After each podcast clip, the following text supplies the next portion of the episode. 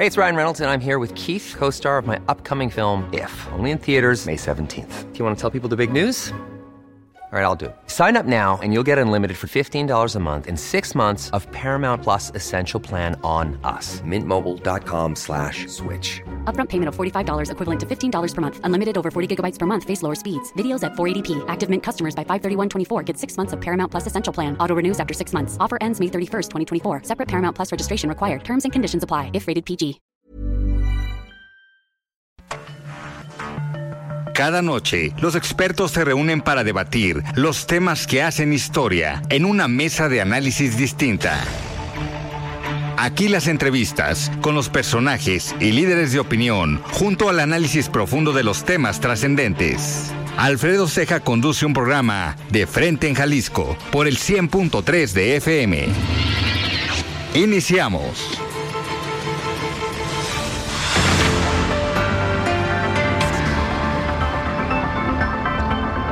Hola, ¿qué tal? Muy buenas noches. Bienvenidos a una emisión más de De Frente en Jalisco, aquí en Heraldo Radio Jalisco. Hoy miércoles 2 de noviembre quiero agradecer como todos los días a Joel Alvarado en la producción y redacción de este espacio, a Ricardo Gómez y recordarles nuestro número de WhatsApp para que se comuniquen con nosotros el 3330 1779 66. El día de hoy vamos a tener aquí en entrevista al diputado local del partido Hagamos, Enrique Velázquez. Vamos a también, también tener el análisis político con David Gómez Álvarez, que participa aquí todos los miércoles.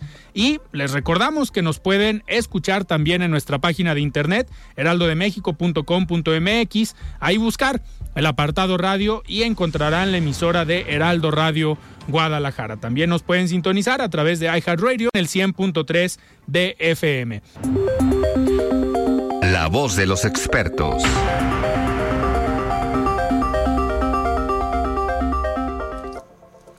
Muy bien, nueve de la noche con cuatro minutos y me da muchísimo gusto recibir aquí en cabina a Enrique Velázquez. Eh, diputado, ¿cómo estás? Buenas noches. Fernando, ¿cómo estás?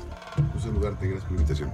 Muy bien, muy bien, diputado. Pues vamos a platicar algunos temas interesantes sobre tu informe y sobre todo lo que ha pasado en este año eh, legislativo, aprovechando ya la experiencia que tienes en estos temas. Y antes de empezar a platicar, vamos a tener en la línea a un conocido y buen amigo tuyo, estimado David Gómez. ¿Cómo estás? Buenas noches. Buenas noches, Alfredo. Buenas noches, mi querido Quique. Buenas noches, auditorio. Eh, David, pues, a ver, ha sido, han sido días eh, polémicos, han sido días interesantes en el CPS, en el Comité de Participación Social del Sistema Estatal Anticorrupción. De eso trata tu columna del día de hoy en un diario eh, local. ¿Qué nos puedes decir de todo este tema? Bueno, para que el auditorio entienda mejor, porque hay muchos tecnicismos y muchos términos muy específicos que de pronto confunden a la opinión pública, lo que hay que decir básicamente es que hace seis años en el sexenio pasado, cuando todavía gobernaban Enrique Peña Nieto a nivel nacional y, Jorge Aristóteles a nivel estatal, hubo un reclamo ciudadano muy importante que logró hacer eco y que básicamente logró que se instaurara un sistema nacional anticorrupción que luego derivó en 32 sistemas estatales anticorrupción. Básicamente una copia al carbón del diseño institucional a nivel nacional. Y cuando arrancó el, el sistema estatal anticorrupción de Jalisco, pues había mucha expectativa, había una movilización de conciencia de la opinión pública muy importante, y se logró en una primera instancia, en una primera ronda de designaciones públicas, un comité de participación social que es la instancia, digamos, de representación ciudadana en el sistema frente al gobierno, muy buena, una, una, una mezcla interesante de, de, hombres y mujeres, jóvenes y expertos, que logró, digamos, cumplir las expectativas ciudadanas. Para ese propósito, existe una cosa que se llama la Comisión de Selección, que es un grupo de ciudadanos que de manera honorífica, nombrados por el Congreso, nombran a su vez a los integrantes de este Comité de Participación Social. Bien, pues ese, esa comisión inicial creo que tuvo el tino de integrar un primer comité de participación social bien integrado, eh, balanceado, este, con buenos perfiles, ciudadanos. y poco a poco, de, de aquel entonces, 2017, a este año, 2022, pues fueron poco a poco siendo cooptados algunos o los que se renovaron siendo capturados, de suerte que finalmente este, esta comisión de selección en esta ocasión pues hizo un procedimiento bastante opaco, sigiloso, eh, poco transparente, sin criterios claros, con una metodología poco eh, robusta y bueno, terminaron nombrando a un funcionario en activo, que por cierto es un extraordinario servidor público, alguien que tiene una trayectoria muy sólida, muy consolidada en transparencia y en, otras, en otros ámbitos, pero que extravió el rumbo para el cual fue creada esa comisión de selección, que era para eh, auscultar en la sociedad civil, para cribar las listas y para nombrar a ciudadanos representativos de la sociedad civil. No representantes, ojo, los representantes son los representantes populares, como Enrique eh, Velázquez, que es un diputado electo democráticamente. No, representativos de la sociedad civil. Y eso creo que fue lo que se perdió en el camino y lo que nos ha llevado a que muchos actores, muchas plumas, muchos analistas cuestionen la autonomía y la independencia, no solo del sistema en su conjunto, sino del Comité de Participación Social en particular. Y pues esa es una mala noticia para el Estado, Alfredo, Quique, auditorio, porque finalmente este tipo de sistemas son un contrapeso necesario en toda democracia. Es sano para la República y para el Estado que existan estos contrapesos y eso es lo que el gobierno del Estado pues no quiere y le incomoda y bueno, pues ha habido una operación política sigilosa para tratar de desarticular, de acallar, de silenciar a estas voces incómodas y que bueno, pues nos, nos encontramos en un momento pues complicado y ni modo, pues ya eh, eh, hubo este nombramiento. Yo en lo personal eh, aprecio mucho al nuevo integrante, pero de manera institucional y política, pues creo que no fue la mejor decisión. David, y a ver, ha sido una operación política que pues se ha relatado y se ha visto en varios medios de comunicación, ustedes mismos lo han comunicado. Pero, ¿qué se puede esperar ahora de, del CPS? Digo, porque al final ustedes están ahí, pueden servir como contrapeso. Miguel Ángel es un, profesional, digamos, en la materia. Eh, lo que se puede cuestionar más es la forma. Pero ya una vez conformado eh, los nuevos integrantes o el nuevo integrante del CPS, ¿qué esperar? ¿Va a seguir operando igual el CPS de manera institucional, eh, de manera crítica? Digo, a ti te tocó ser un actor eh, crítico y ser un actor fuerte desde el CPS que pues eh, durante algunos meses vino esta pues embestida en tu contra. Sí, a ver, yo estoy absolutamente confiado y, y convencido de que Miguel Ángel se suma a un equipo de trabajo, ya nos lo dijo ayer, es un tipo técnicamente muy capaz y políticamente bien formado. No tengo duda de eso, pero creo que el, procedimiento enrareció mucho las cosas. Ahora, yo creo que el CPS va a seguir trabajando bien, no va a ser fácil entrar en los temas más sensibles, pero seguramente habrá condiciones y capacidad persuasiva para que sigamos dando la batalla como lo hemos hecho hasta ahora. Se vienen nombramientos públicos muy importantes, Alfredo, y eso lo sabe mejor que nadie Enrique Velázquez, diputado local, como el de los magistrados a fin de año, y el, nada menos que la Secretaría Ejecutiva del Sistema Estatal Anticorrupción en enero-febrero.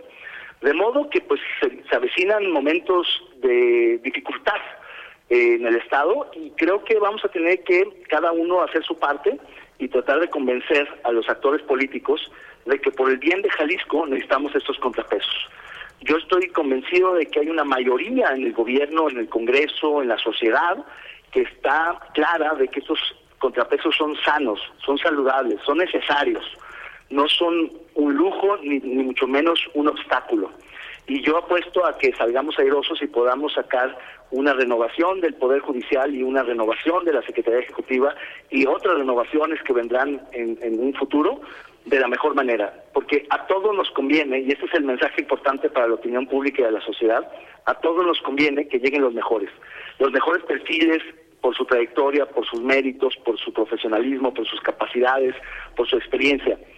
Y en ese sentido, creo que hay un entendimiento tácito de que esa es la ruta que hay que seguir en el Estado. Oye, David, antes de, terminar tu participación el día de hoy, eres eh, un personaje que le entiende muy bien a los temas electorales, fuiste eh, presidente o consejero presidente aquí del IEPC. Eh, ¿Cuál es tu visión, tu postura sobre este tema que se está convirtiendo en un tema muy polémico, como es la reforma electoral?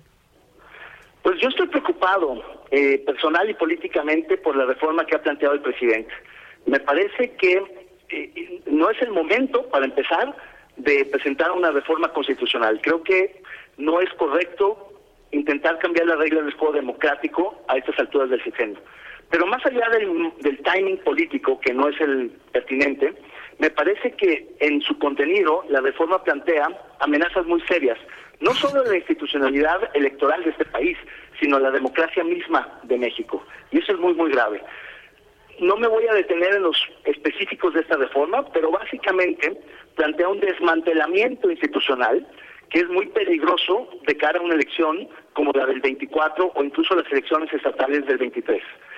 Pero no solamente está en juego quién va a ser el próximo presidente del país, sino vamos a, sino si vamos a seguir por el sendero democrático como país.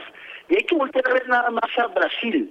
Hoy mismo, por la tarde, hubo una, concentración masiva en Sao Paulo, en Brasilia y en varias ciudades de Brasil, en apoyo a Bolsonaro, afuera de los cuarteles militares, afuera de, los, de las comisarías de la policía y afuera de las instituciones del Estado brasileño, para exigir que el ejército intervenga para impedir que Lula asuma el poder habiendo ganado democráticamente una elección. Y eso me parece riesgosísimo. Y si entonces volteamos a ver a México en un contexto de militarización, de desinstitucionalización electoral y en general de todas las instituciones del Estado mexicano, y de inseguridad y de apatía ciudadana, me parece que es un cóctel muy peligroso y que puede poner en entredicho lo muchísimo que hemos avanzado como país. Yo soy un convencido del INE y de sus instituciones derivantes, los IEPC, los OPLES, los tribunales y demás, porque me tocó desde muy joven pues luchar por la democracia, para que el voto fuera efectivamente un sufragio efectivo, para que contara en las decisiones políticas.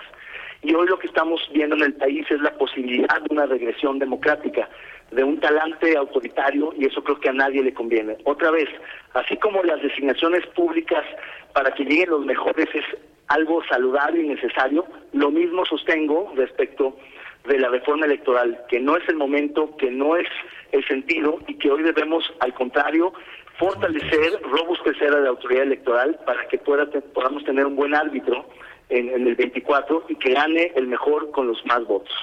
Bueno, pues David, vamos a estar muy al pendientes de este tema, como comenta aquí eh, el diputado, pues es un retroceso si pasa esa reforma es regresar prácticamente a lo que se vivía en los años 80, donde el mismo gobierno era quien organizaba las elecciones, digo, y en ninguna democracia en ningún país del mundo, pues los ciudadanos elegimos o votamos a los consejeros electorales o a los eh, magistrados del Tribunal Electoral. Así es, es un, es un contrasentido, es una ocurrencia, es algo que puede poner en riesgo el entramado institucional mexicano. No lo permitamos, la democracia está en juego.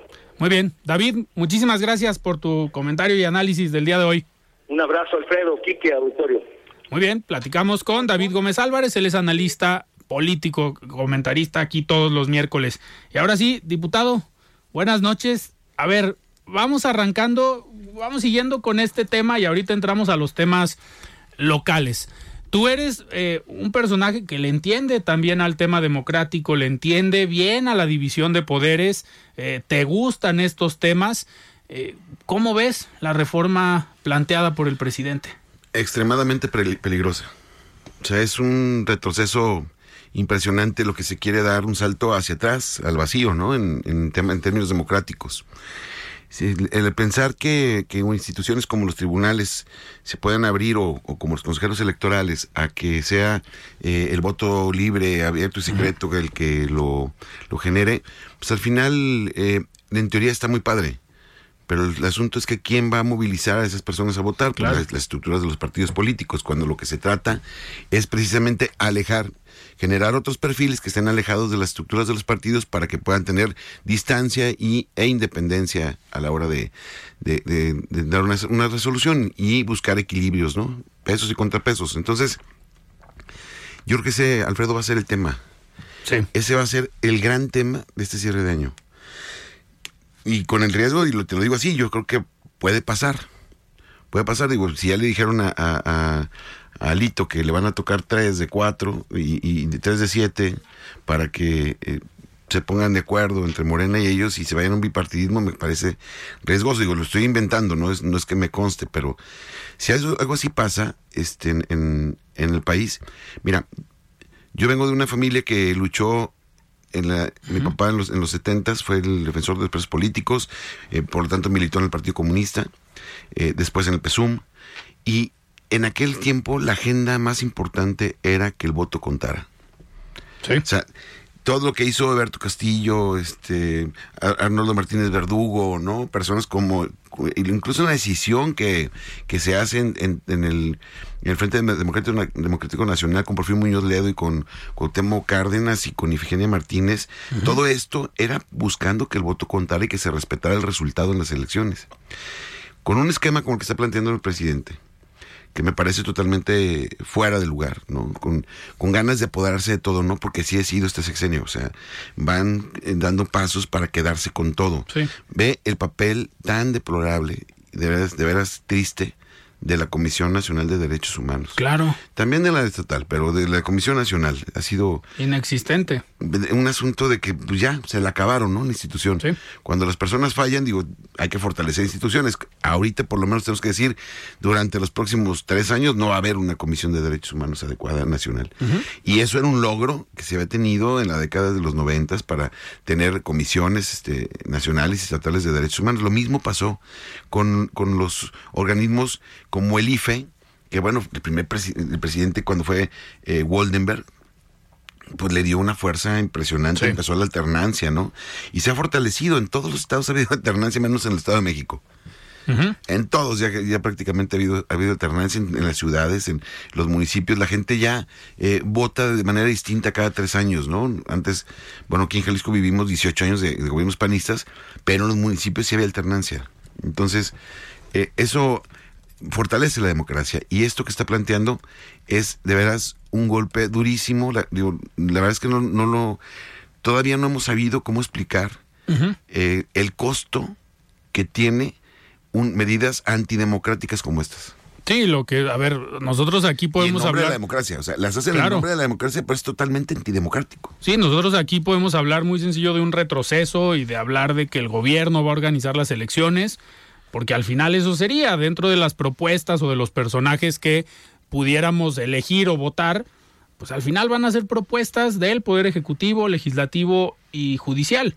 ¿Qué pasa? Pues el Poder Ejecutivo tiene su número que le va a tocar eh, proponer, del Poder Legislativo va a tener prácticamente la mitad y del Poder Judicial, pues esperemos que eh, no sé qué tan independiente sea ahorita. Es irse comiendo todo.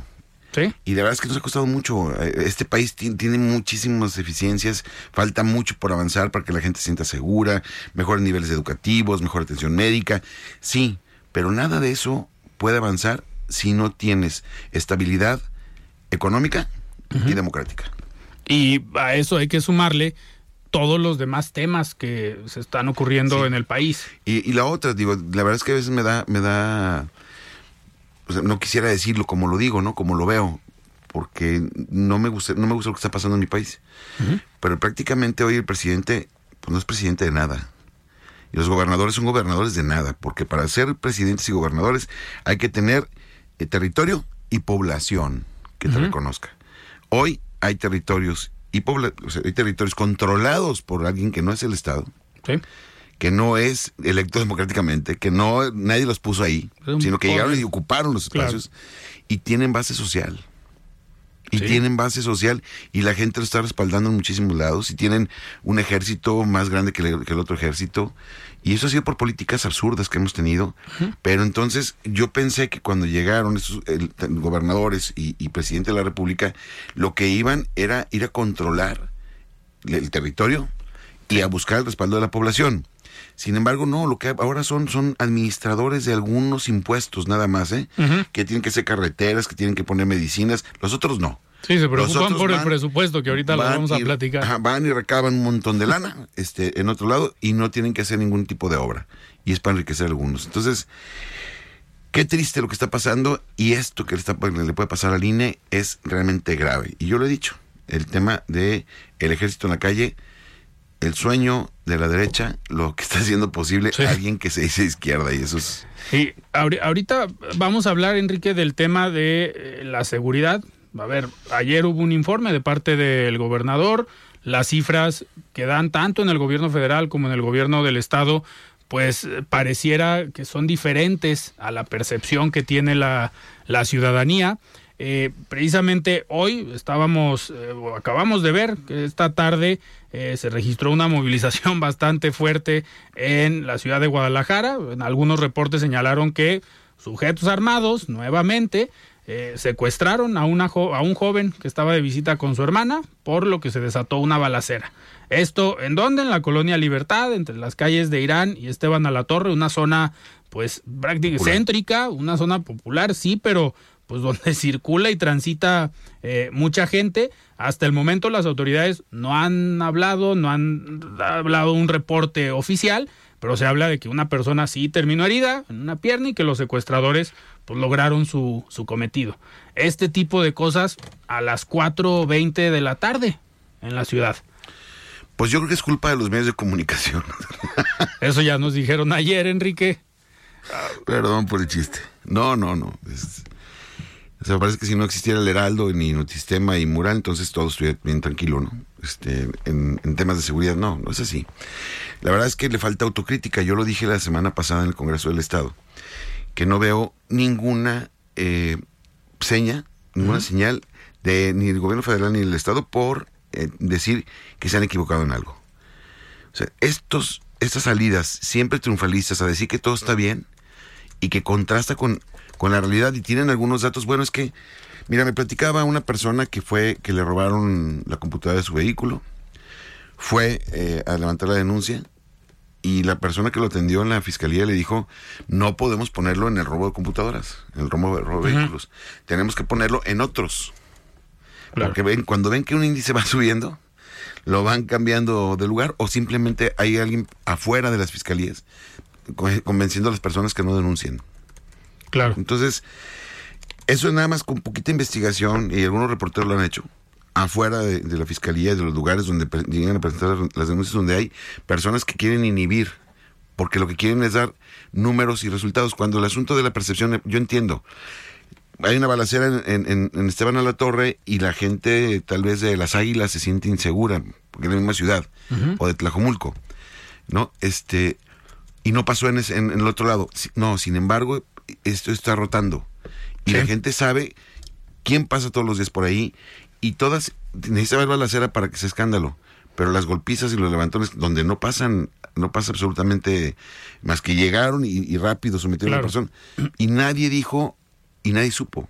Y, y es polémico eh, muchas veces dependiendo la zona. sí. Por ejemplo, esto que acabo de comentar, Eh, no pues- ha sido tan no ha sido tan de revuelo como lo que pasó en, en- Así es. en el Sonora o lo que pasó en Andares ¿verdad? así es.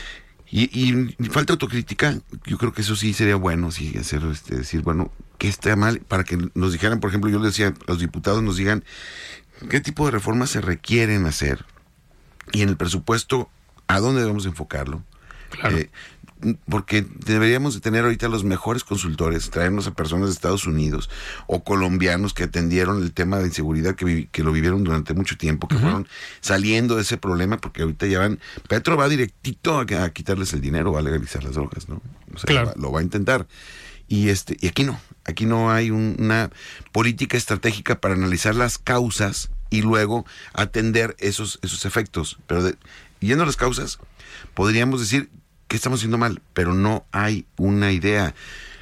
Bueno, citamos a, quisimos citar al, al- al jefe de, de gabinete de seguridad.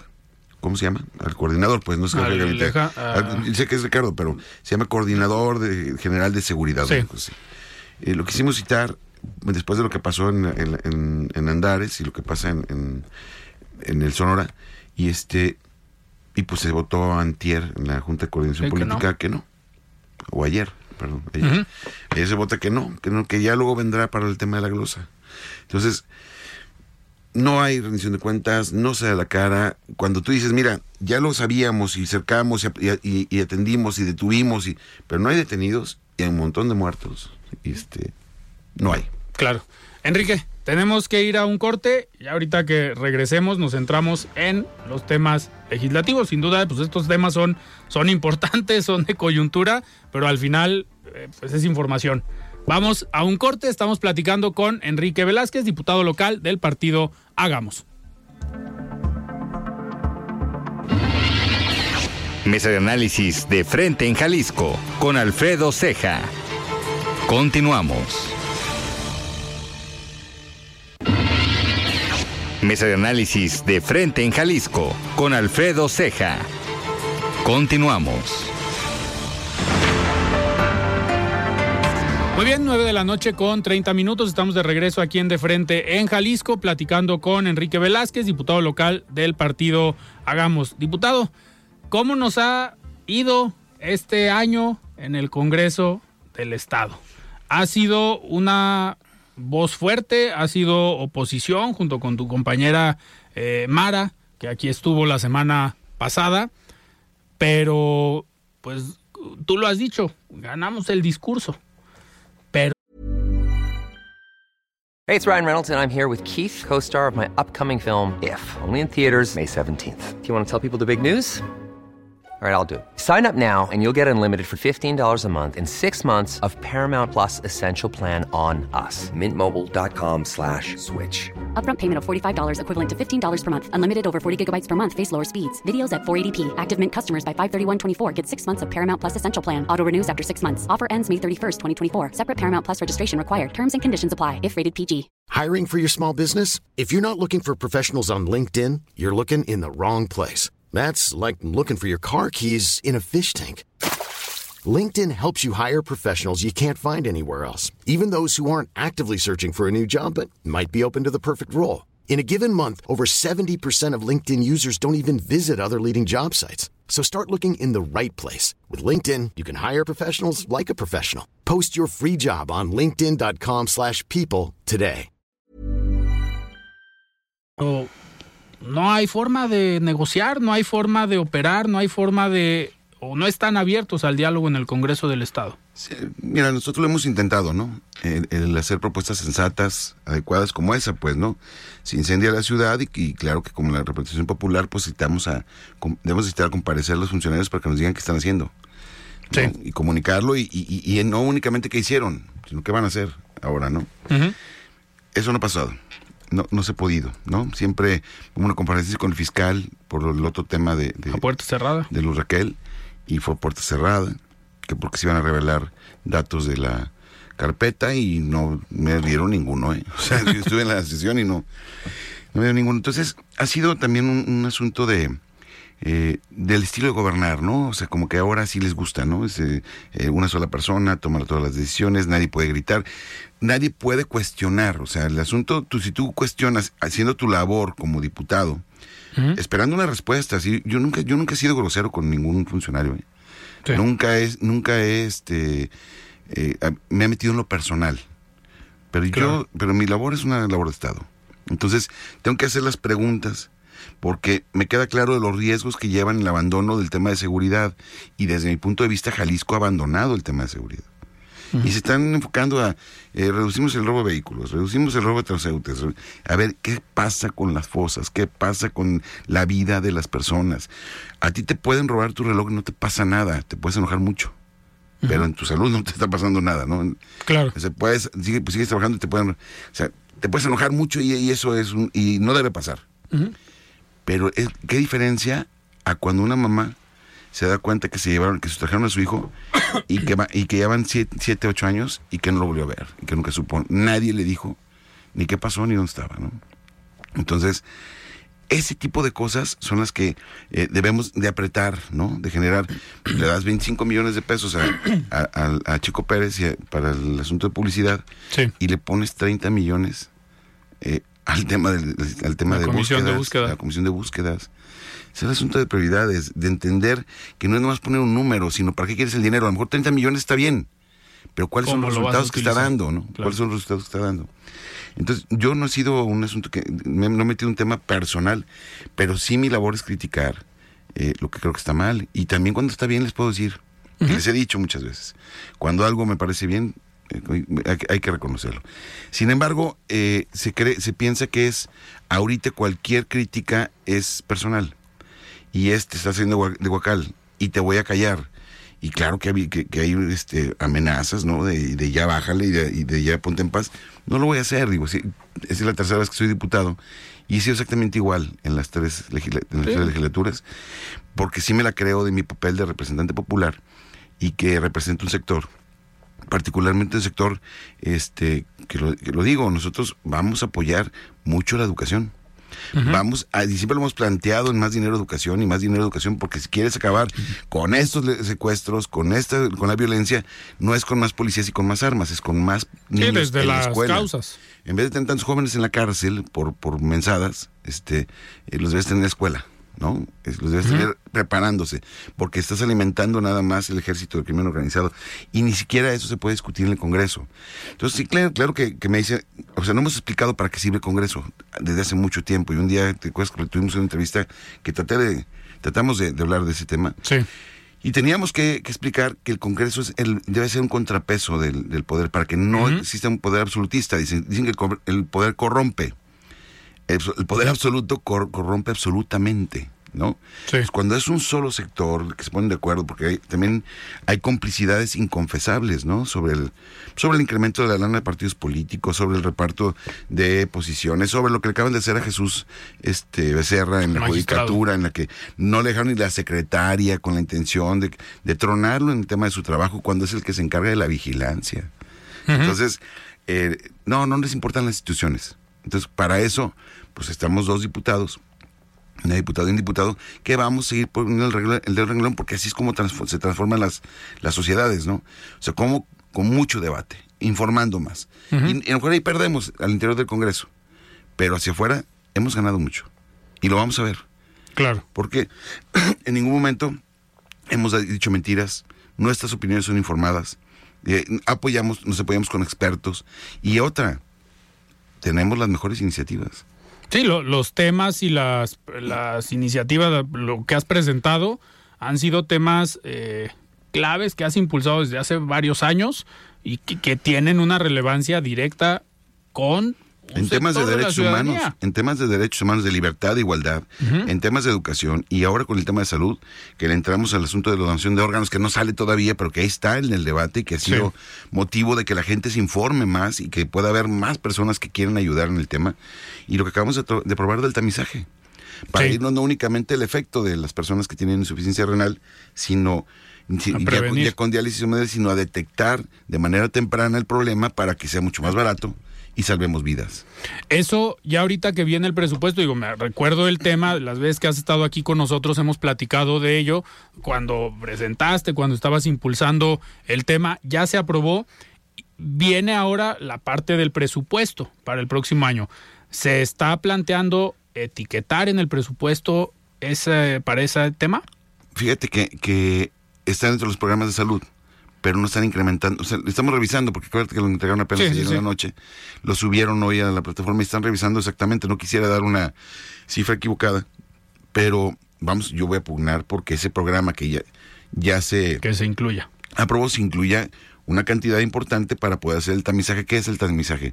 El poder ir a grupos, a, a sec- a lugares del Estado, a hacer análisis y donde encuentres alguna reacción, ahí entrar ah, de fondo a, a atender el problema, ¿no? O sea, identificarlo y luego atenderlo. Y eso, eh, tanto la Secretaría de Educación Pública como la Secretaría de Salud van a estar obligados a hacerlo. Entonces, como te diré, no, no, no obligados de, eh, de, de fuerza, sino la ley les ordena Sí, claro. que lo hagan de, de ahora en adelante, este, con la intención de que la verdad es que se van, se va a ayudar a salvar las vidas de las personas, que es lo primero.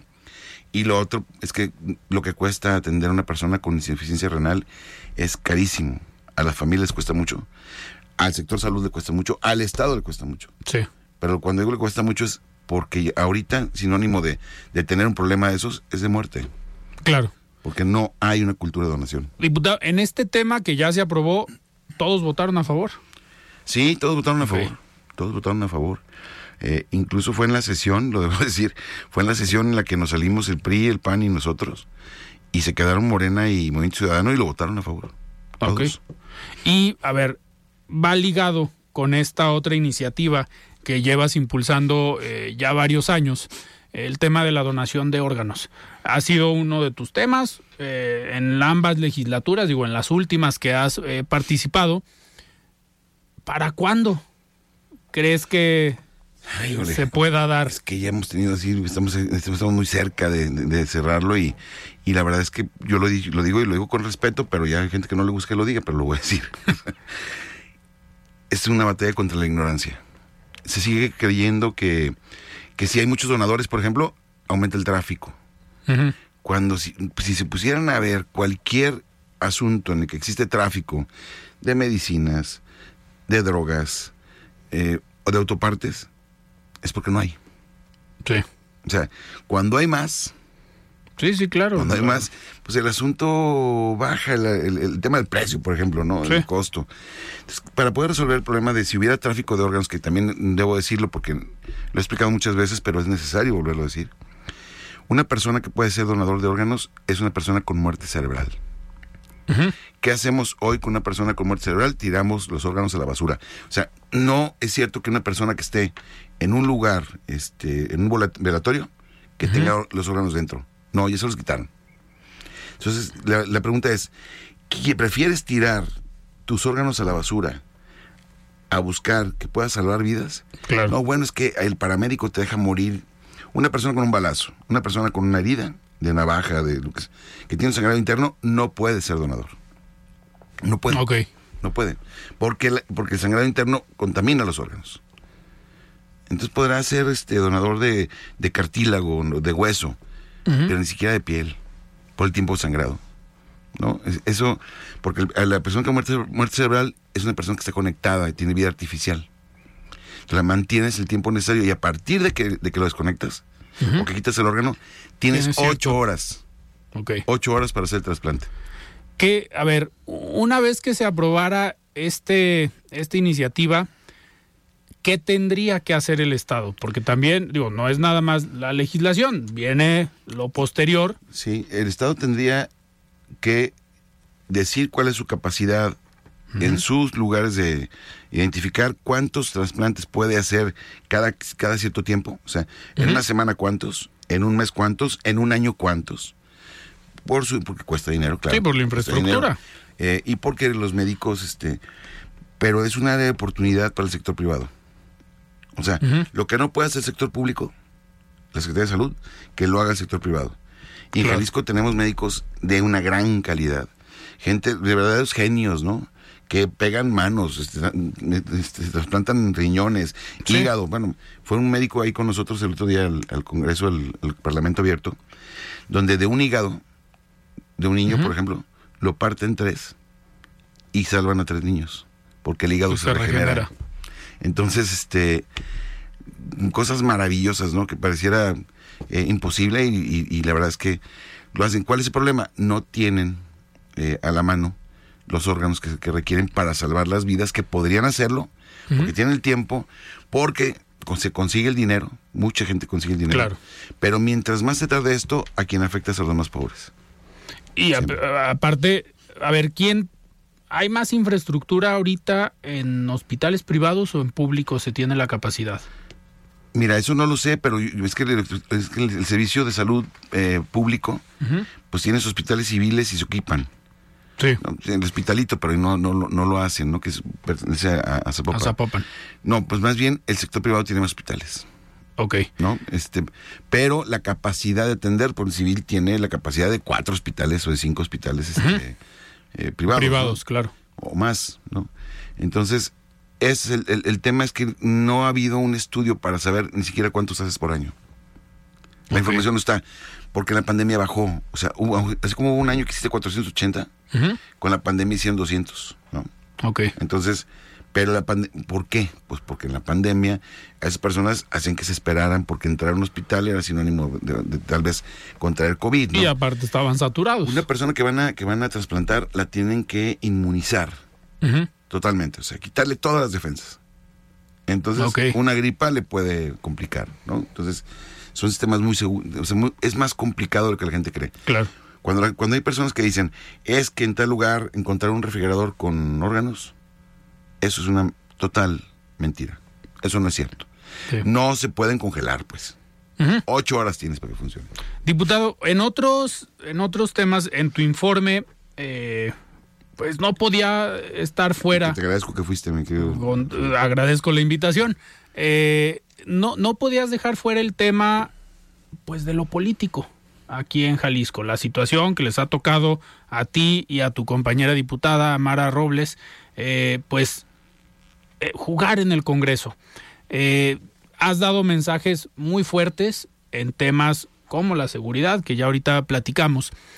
Pero, ¿qué viene en lo político? Eh, hablando específicamente de Universidad de Guadalajara, Hagamos y el gobierno del estado y Movimiento Ciudadano. Sí dije que soy un, un diputado universitario, ¿no? Sí. Orgulloso de mi universidad y, y del equipo que estamos haciendo porque ante la complacencia, lo digo con respeto, pero la verdad es que no hay ningún contrapeso en, en el Estado. No hay nadie que le diga al gobernador que no debe de decir que nueve de cada diez este, pues, desaparecidos se fueron por su voluntad. Sí. Yo creo que ahí tiene que haber otro dato, a lo mejor se equivocó, pero no se dicen esas cosas, pues, ¿no? No hay nadie que se lo diga. Y te aseguro que después de la rueda de prensa del, del informe, fueron y dijeron, oye, muy bien, lo estuviste muy bien. Sí, sí, tiene razón, los medios, los medios son los culpables de todo. O sea, eso está buscando culpables en otro lado, como lo hace con nosotros, ¿no? De que tenemos la culpa de casi todo. O que somos el mal del, del Estado. No, no es cierto. La universidad es, y, y la universidad es una cosa, y esa se, se debe cuidar. Pero ahí es donde la, la gente piensa, a estos investigadores. Mira, ¿cuál es el problema? El gobernador dijo que ni por ningún motivo se iba a hacer este el- la presa de Zapotillo. Y lo dijo como, como candidato y como alcalde, no se iba a hacer. Y el gobernador dice que sí, pero y todos los demás que, lo, que toda la vida han dicho que no, se han sostenido. El que cambió fue él. El que cambió de, opinión fue él. Lo de Iconia, él había dicho una cosa. Y los investigadores habían defendido otra. Lo de las vías panamericanas. Hay declaraciones muy fuertes. Este, de Enrique Alfaro siendo diputado, ¿eh? Ni siquiera como alcalde, como diputado, en la que no, el proyecto no le gustaba. Entonces, quien cambió fue él. Nosotros hemos mantenido una línea, y si ves lo que yo dije en el 2012 que fui diputado, este, a 2015, y lo que digo ahorita, las cosas se parecen mucho, mucho. O sea, ¿puedes cambiar de opinión? Sí, pero en todo. Entonces, entonces llegaste engañando a la gente, o sea, llegaste diciendo que eras una, de una forma y pensabas de una forma y ahora piensas de otra. Y está pasando tanto a nivel nacional como a nivel estatal. Entonces, nosotros no, nosotros sostenemos eh, con, con datos, con estudios, muchas cosas. Ahora, eso, la universidad es una cosa y todos los, los estudiantes este, Sí. y los maestros, ¿no? Habemos personas en la universidad que nos hemos interesado por la política Ujú. y lo hemos hecho de manera decidida. De manera decidida. Sí, desde diferentes áreas. Ajá, y, y así, y así de esa manera eh, yo eh, digo, si soy un diputado uni- universitario, pero yo pertenezco a un partido político y siempre pertenecí al PRD, orgulloso de haber estado en ese partido, porque es el único partido de izquierda. No hay más partido de izquierda en este, en este país. O sea, el PRD ya, ya está reducido a- al mínimo, Sí. pero no hay otro de izquierda, ¿eh? no hay. Y hagamos, construimos, en hagamos, construimos un partido de izquierda. Fuimos, es- somos de los pocos partidos que presentan en la despenalización del aborto o la interrupción legal del embarazo. Somos, bueno, futuro y nosotros. Los demás no han dicho nada, ¿eh? Nada. Ni hay matrimonio igualitario, este, desde que presenté libre convivencia, hombre. ¿no? O, la, o- o la despenalización de las drogas, o la legalización de las drogas. Eh, y el ataque frontal al crimen organizado somos, lo hemos dicho, muy poquitos. ¿Por qué? Porque tienen miedo. Porque nos hemos vuelto una sociedad cuidavotos. ¿No? Es eh, eso este quita votos, ah, está bien, pero entonces vamos a ir una- con- cometiendo los mismos errores, dejándolos sin, sin libertad, sin igualdad, con homofobia, con señalamientos este, eh, a personas que piensan distinto, que se visten distinto. eh, todo eso creo que eh, alguien lo tiene que decir. Y hemos decidido. Y les que- ha tocado a y ustedes. hemos decidido que, que somos nosotros, pero las cosas que digo, sí las pienso y luego las digo, pero también digo lo que pienso y no me pienso callar.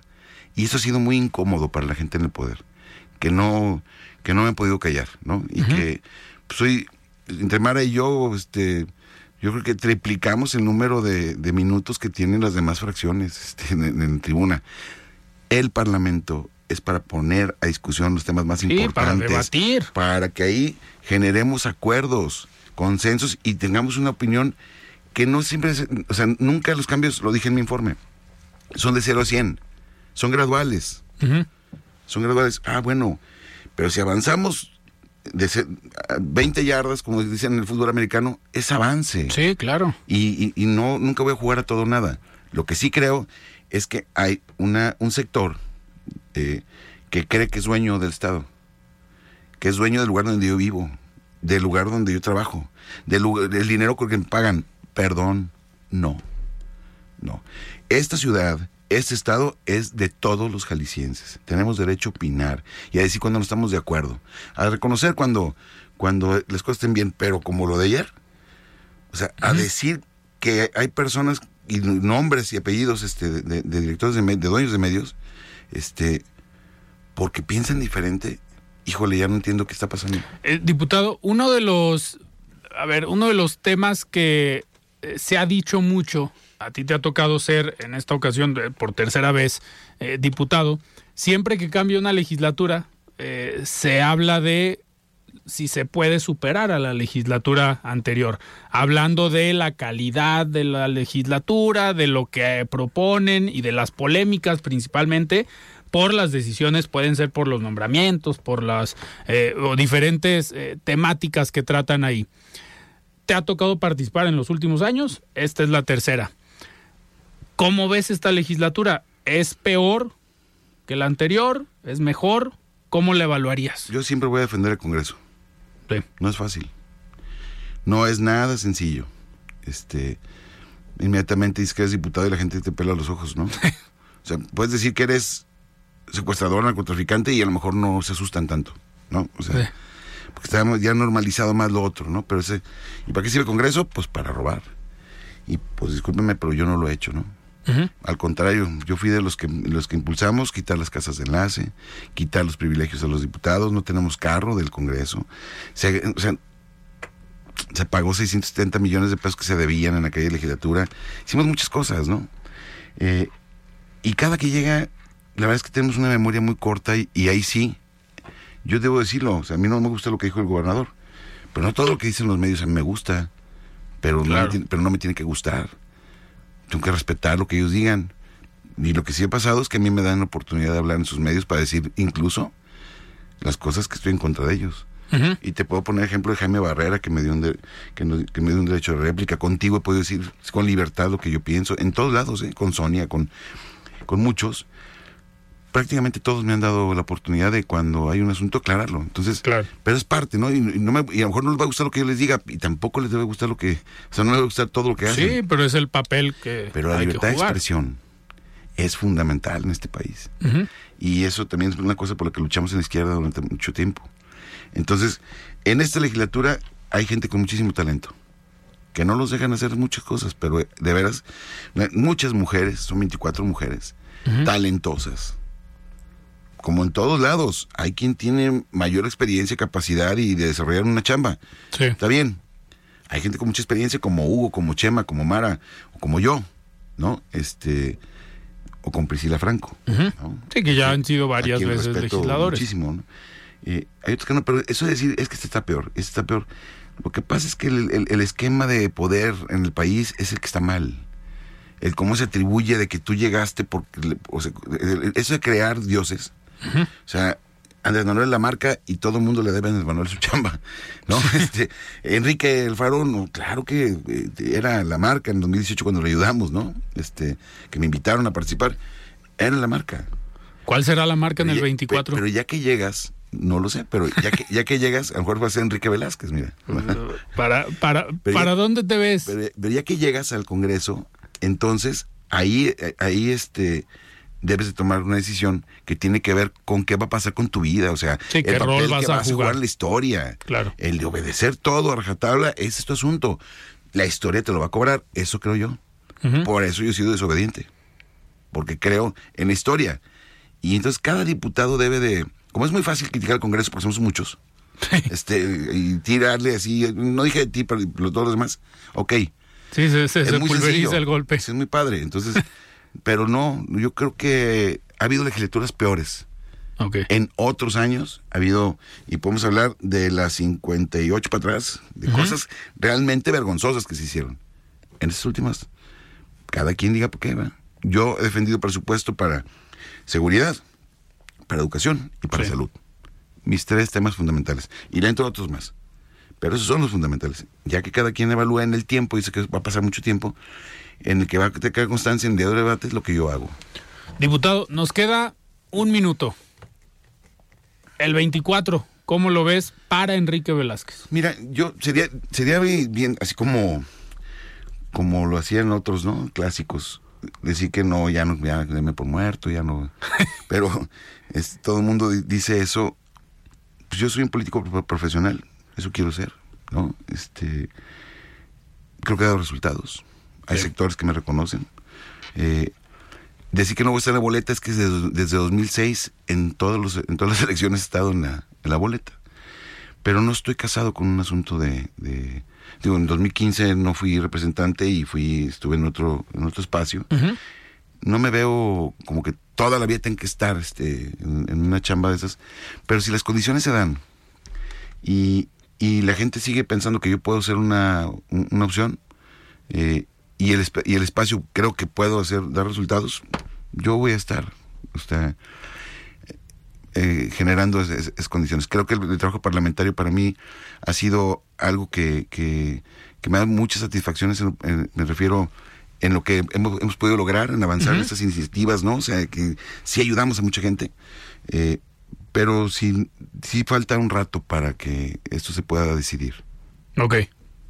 Diputado, muchísimas gracias por estar hoy aquí en De Frente en Jalisco. Se nos fue rápido eh, el tiempo, el programa completo, pero creo que hablamos de temas importantes, de tus iniciativas, los tres ejes o los tres eh, temas que has impulsado y también del tema político que no lo podemos dejar. Digo, Y nos faltó hablar del cáñamo industrial y de otras cositas que hemos presentado, este que luego, luego, luego tenemos que ir, y también de las votaciones en contra, luego me invitas para platicar más de eso. Con todo gusto. Gracias, Y Platicamos el día de hoy con el diputado local del partido Hagamos, Enrique Velázquez. Yo soy Alfredo Ceje y nos sintonizamos el día de mañana. Muy buenas noches.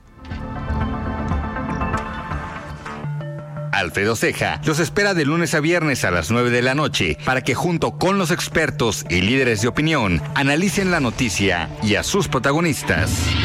Esto fue De Frente en Jalisco, otra exclusiva de El Heraldo Radio.